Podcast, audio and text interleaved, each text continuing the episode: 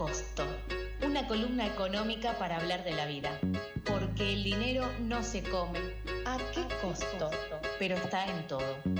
Mate, facturas y economía. ¿Cuánto te costó despertarte hoy?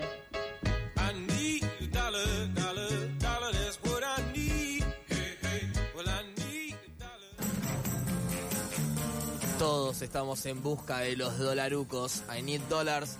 Y para aprender cómo manejar tu vida financiera y saber acerca de la economía, eso que escuchaste en el noticiero y no entendiste absolutamente nada, la traemos a nuestra querida columnista Noé. ¿Cómo estás, Noé? Buen día, chicos, ¿cómo andan? Todo bien, por suerte. Me alegro Con frío. Bueno, hoy vengo con un tema re fuera de agenda. Yo estoy fingiendo demencia. Mañana salen los números de la inflación. Sí. Pero bueno, hasta que no salgan, no salieron, ¿viste? No, no, no, no. Sí. Hasta que no sale no hablamos. Claro. No, bueno, igual podemos ir adelantando, ya que estamos, eh, hablamos de la información, se espera una, bre- una pequeña desaceleración en base a los números que salieron en, en la ciudad de Buenos Aires, pero oficialmente mañana vamos a, a ver cuál fue el, el nivel general de precios. Em, ¿Tiró una buena, casi buena noticia? Casi, ¿Puede ser? Casi. ¿Puede Casi. ser? Qué bien. no quiero, lo que pasa No, es que no no, quiero cantemos victoria. Claro. No cantemos victoria. No la quemé, no la quemé. Huevo Dejala ahí, izquierdo, está bien, está bien, está bien. Así que bueno, en el interín lo que, lo que les traje para charlar es este un poco para chusmear, porque la semana pasada estuve en el tercer encuentro global de trabajo de cuidados y vine a contarles un poco qué pasó ahí. Me encanta. A ver. ¿sí? Bueno, lo, lo primero es que este encuentro lo que hace es juntar a expertas de todo el mundo, expertos de todo el mundo, para hablar de, de cuidados, del trabajo de cuidados. Y por ahí lo que está bueno primero es que empecemos a decir que entendemos por trabajo de cuidados y también eh, en qué sentido eh, esto se relaciona con la economía y hasta puede ser un sector clave para la recuperación económica con más inclusión frente a estos escenarios de crisis. Eh, en un sentido amplio, todos sabemos lo que son los cuidados. Son eh, las acciones, las prácticas, las condiciones que se necesitan para reproducir y sostener nuestra vida diaria. Eh, si vamos a ver qué tipo de cuidados hay, podemos clasificarlos en dos, eh, dos tipos. Aquellas actividades que son de lo que llamamos cuidado directo, que tienen que ver con lo personal, con lo relacional, con el cara, con el cara a cara, como por ejemplo darle de comer un bebé, cuidar a, a la pareja cuando está enferma, a tu mamá, a tu papá, etcétera. Y después está lo que se llama el cuidado indirecto, que son todas esas como condiciones que se tienen que dar para que podamos eh, a- tener ese bienestar. Por ejemplo, hay que cocinar y comer este, de, de forma nutritiva, hay que limpiar los ambientes en donde estamos y todas esas eh, actividades se llaman de cuidado indirecto. Bien. Esto se puede hacer de manera remunerada o no remunerada. Lo más común es que se haga de forma no remunerada, es decir, sin percibir ninguna retribución económica a cambio.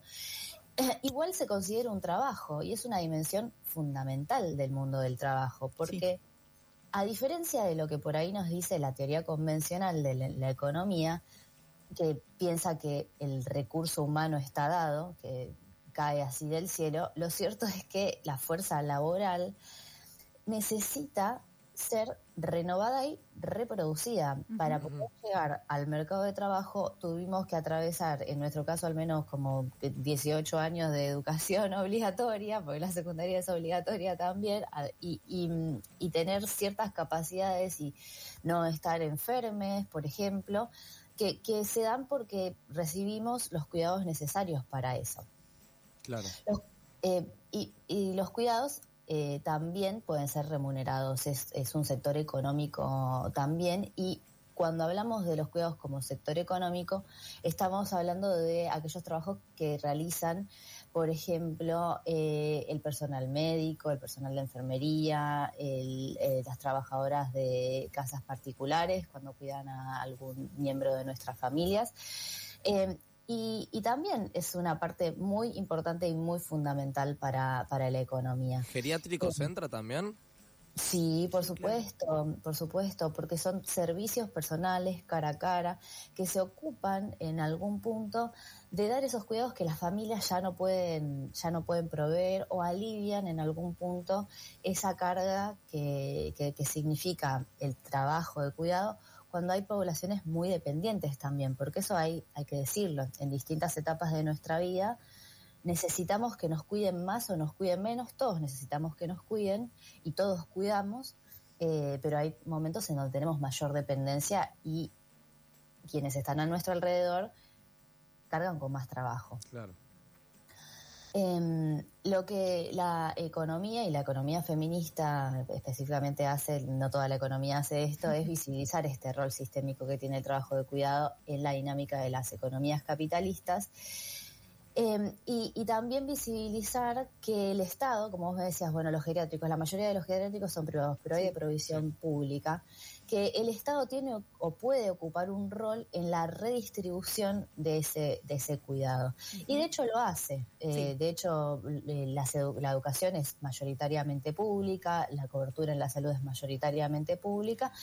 Y lo que le por ahí como que le falta es eh, darle mayor jerarquía y calidad a esos trabajos que se hacen en esas instituciones y mayor cobertura. Por ejemplo, en, si hablamos de los cuidados en la tercera edad, vamos a ver que hay muy poca cobertura, que está muy privatizada, que, los Bueno, lo que mencionabas recién, los geriátricos. Hay geriátricos que son públicos, que pertenecen a la obra social de los jubilados y las jubiladas, pero es difícil conseguir un cupo, podés estar mucho tiempo esperando para poder ingresar, y son situaciones muy delicadas que en general no pueden esperar. Y está como la, mala prensa también de los geriátricos públicos. Sí, hay muy mala prensa de los geriátricos públicos y con esto como medio de... También de las casas para gente con discapacidad. Sí, los eh, hospitales de día. Sí, hay como muy mala prensa alrededor de todo eso público, por eso me imagino que hay eh, tanto negocio haciéndolo privado y hay tanto lugar privado.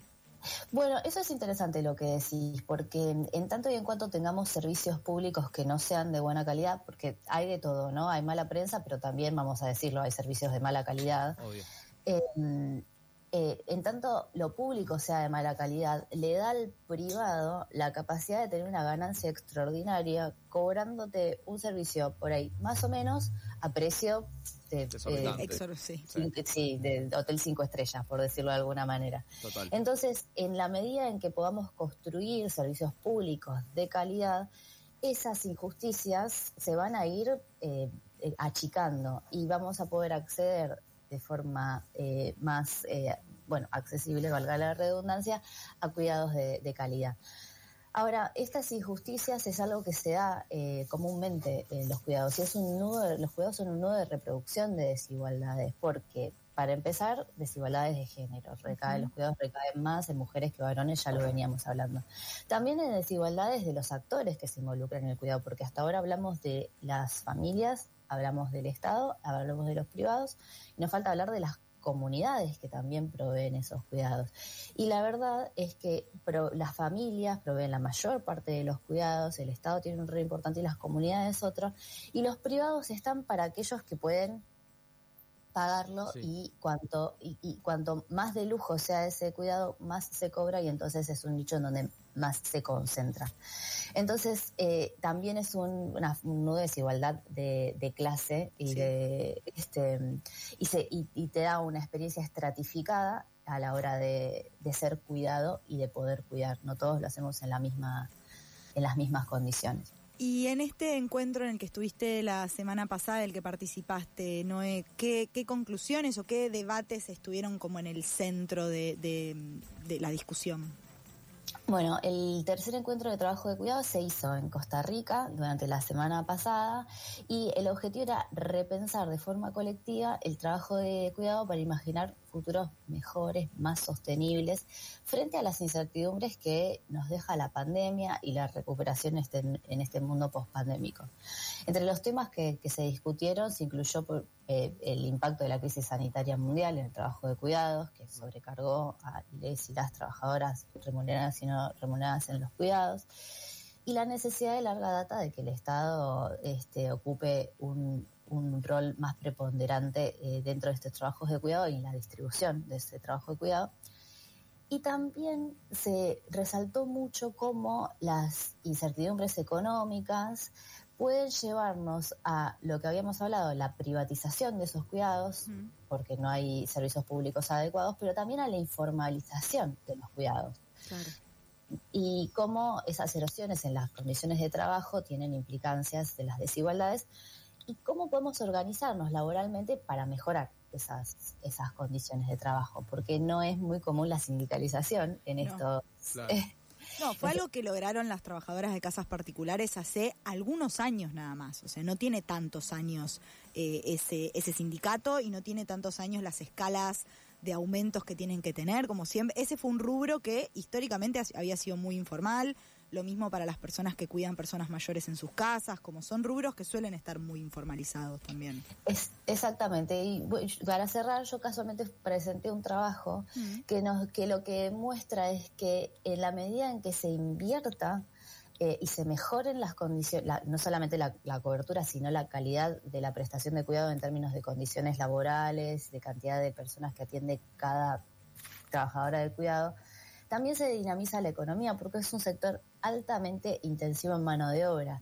Y una mano de obra que hoy se está quedando afuera del mercado, que es esa mano de obra que tal vez no está tan calificada o sobrecalificada, podemos decir a esta altura, en donde te piden un PhD para atender el teléfono en un call center. Entonces, eh, eh, es un sector que puede absorber mucha mano de obra y que si fuera dado en buenas condiciones eh, laborales, bien remunerado, también podría dinamizar la economía. Excelente, Noé. Muchísimas gracias por, por todo esto. No, por favor, la semana que viene, no sé si tenemos programa porque es feriado, pero ya volveré con, la... No, nosotros los feriados no agarramos la pala, huimos, huimos de todo lo que sea trabajo. ya volveremos con más actualidad. Dale, si quieren escuchar esta columna o cualquier otra de Noé, pueden ir a nuestro Spotify y ahí van a encontrar en Pasadas por Alto esta y todas las otras columnas.